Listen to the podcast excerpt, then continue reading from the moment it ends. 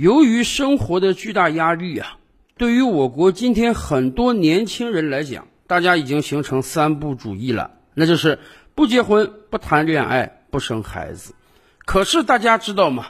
种种巨大的压力之中啊，有一种是为男青年所独有的，那就是彩礼。是啊。一个男青年好不容易找到了一个心仪的对象，想着从此双方携手共同打造一片天地吧。结果到了谈婚论嫁的时候，女方或者女方的家庭会跟他讲：“哎呀，对不起，根据我们那个地方的风俗啊，你得拿出一笔彩礼来。”什么叫彩礼呢？就是你想跟我的女儿结婚，对不起，你得给我一笔钱，少则几万，多则几十万，而且人家那边还经常攀比呢。说我女儿的表姐表妹结婚的时候，人家那个彩礼动辄就给多少多少钱，要多少金子，多少银子，有没有房子，有没有车子。所以，哎呀，嫁女儿嘛，这是一生一世的事儿，自然你这个彩礼得多拿一些了。按道理讲啊。我国的男女平等是独步全球的，有一点就可以得到体现啊，在全球诸多国家，女性嫁给男性之后是要改姓的，而我国妇女永远可以保留自己的姓，甚至近些年来还有很多人生孩子的时候要跟母亲姓呢。但是这并不妨碍很多女生在结婚的时候索要彩礼。虽然这些年来很多地方出台了各种各样的民俗公约。告诉大家，这个要彩礼不是一个好的风俗，但是毕竟这是一个双方协商的事情，国家层面上也不大可能出台法律规定啊，这个结婚的时候是不可以索要彩礼的。所以，对于很多男同胞来讲，这个血还必须得放，这个钱儿还必须得出，因此彩礼是困扰很多人婚姻的一个重要因素。然而，想到这一点，我觉得。咱们的男同胞就真的应该好好的羡慕一下印度男同胞了。为什么？因为在印度结婚是反过来的。印度结婚，男性要不要给女性彩礼呢？没有强制要求啊，多多少少象征性的给个几万卢比，也就价值个千八百人民币也就罢了。可是，在印度结婚，女性是要给男性嫁妆的，而且这个嫁妆的数目应当是彩礼的十倍以上啊！是的，您没听错，在印度结婚是反过来的，男性几乎不需要给女性钱，而女性必须给男性大把的钱。当然，印度人也说啊，他们这个嫁妆还是挺合理的。为什么呢？因为女性是嫁到男性家中去。从此呢，就要由男性家庭担负起女性这未来一生的吃穿用度，所以啊，你不能都让男性家庭花钱，不是？哎，女性带来的嫁妆也是为了养活未来的自己，这听着似乎还是有那么一点合理性的，但实际上谁都清楚，天价嫁妆直接导致了印度男女的极端不平等。恐怕也正是嫁妆的存在，导致了很多印度家庭重男轻女。在中国古代啊，我们为什么有这个重男轻女的思想？一方面，古代嘛。主要都靠男性的劳作，所以呀，你生个男孩儿啊，你家里添了一个劳动力；生个女孩虽然也能劳作，但是这个毕竟劳动水平没有男孩高。而且更关键的是，咱们古人有个不太好的思维，那就是觉得啊，这个生出来的女儿就是泼出来的水啊，女儿生出来之后迟早要嫁给别人，到别人家去生活，所以生女儿是个赔钱货。这也是为什么从古流传，我们有彩礼这个说法。因为生女儿的家庭觉得，头十八年、二十年，我辛辛苦苦养个女儿，结果成了你家人了，以后也不为我这个小家庭服务了，而要为你那个家庭服务了。所以啊，要在嫁女儿的时候好好收一笔彩礼，这或多或少啊是弥补自己过去十多年对女儿的抚养。所以进入到现代社会之后。有些人就把这个彩礼定性为卖女儿的钱，印度也是这样啊。只不过印度的男性家庭觉得，我把你的女儿娶进门，我不但不需要给你一笔钱，你还得给我一笔钱，因为以后你的女儿就等于我养了。你不给我钱，我怎么能让她好好在我这个家庭中生活呢？所以自古以来啊，印度这个嫁妆就非常的重。当然。由于有嫁妆的存在，也导致了印度民间非常多的陋习，比如说童婚现象。正常讲，在中国古代，姑娘养到十五六、十七八出嫁，那很正常。到了现代社会，二三十岁的年轻人不结婚，那太正常了。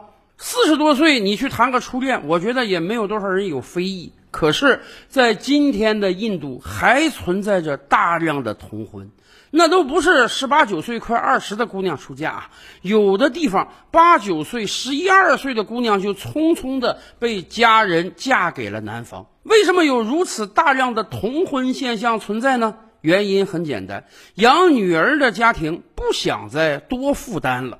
反正这个姑娘迟早有一天是要嫁给别人的，是要成为人家家的人的。那么，与其养到二三十岁，那不如养个十几岁就放手，还省了十年粮食，不是？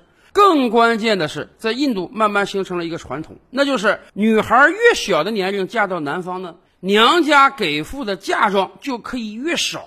而当女孩真正到了二三十岁的时候出嫁，你这个娘家嫁妆就要准备很丰厚的一笔了。所以，很多穷苦的印度老百姓慢慢形成了这样一个思维，那就是在女孩十多岁的时候尽早就给她嫁人，这样家里可以省下一大笔嫁妆钱。可是大家想想，女孩还十几岁啊，连基础教育都没完成啊，就要被嫁到婆家去伺候人，而且。婆家人还会觉得你这么小就到我这儿来啊，你嫁妆拿的特别少，那我就得想方设法压榨你，哎，才能让我在经济上不亏本啊。所以，印度很多少女真是很早的就开始了她们凄惨的一生。可是年龄大点儿再嫁给男方，难道生活就很好吗？也不一定啊。正是由于有嫁妆的存在，所以慢慢的在印度民间就形成这样一个认知啊。一个男方娶一个女方，并不在于看她学历多高、能力多强、长得漂不漂亮，更多的是看啊她带来了多少钱。就像咱们国家有的地方一结婚啊，老丈人非常自豪的跟身边亲朋讲说：“我这个女儿嫁的值啊，我收了多少多少彩礼啊，婆家对她特别特别好，婆家很有实力。”印度也是这样啊，婆家收到的嫁妆越高，那就证明这个媳妇儿娶的越值得呀。从字面意义上讲，一个女人在印度的价值就取决于她带给婆家的黄金的重量。你能带的钱多，那你自然在婆家是有地位的。可反过来讲，如果你带的钱少呢？那你在婆家真的就一点地位都没有了。婆家人可能觉得，我们儿子本来能娶个带嫁妆更多的女人，怎么就娶了你了？让我们错失了一个发财的好机会呀！所以大家可以想象一下，印度新娘在婆家的地位有多低。印度人嫁女儿，不但要给予婆家丰厚的嫁妆，而且连婚礼的钱都得是娘家掏的。有很多印度家庭，那是因为结婚而返贫啊！是啊，跟我国很多地方恰恰反过来。我国很多地方，男方要结婚的时候，哎呀，家里是砸锅卖铁，甚至要求爷爷告奶奶的去借钱。一场婚结下来，往往因为婚礼的费用和彩礼的费用，整个婆家就像遭了强盗被抢劫了一样。而在印度，情况正好反过来了。很多印度老丈人为了顺顺利利把自己女儿嫁出去，反而要去借钱呀。所以，我们更加理解为什么印度童婚多了。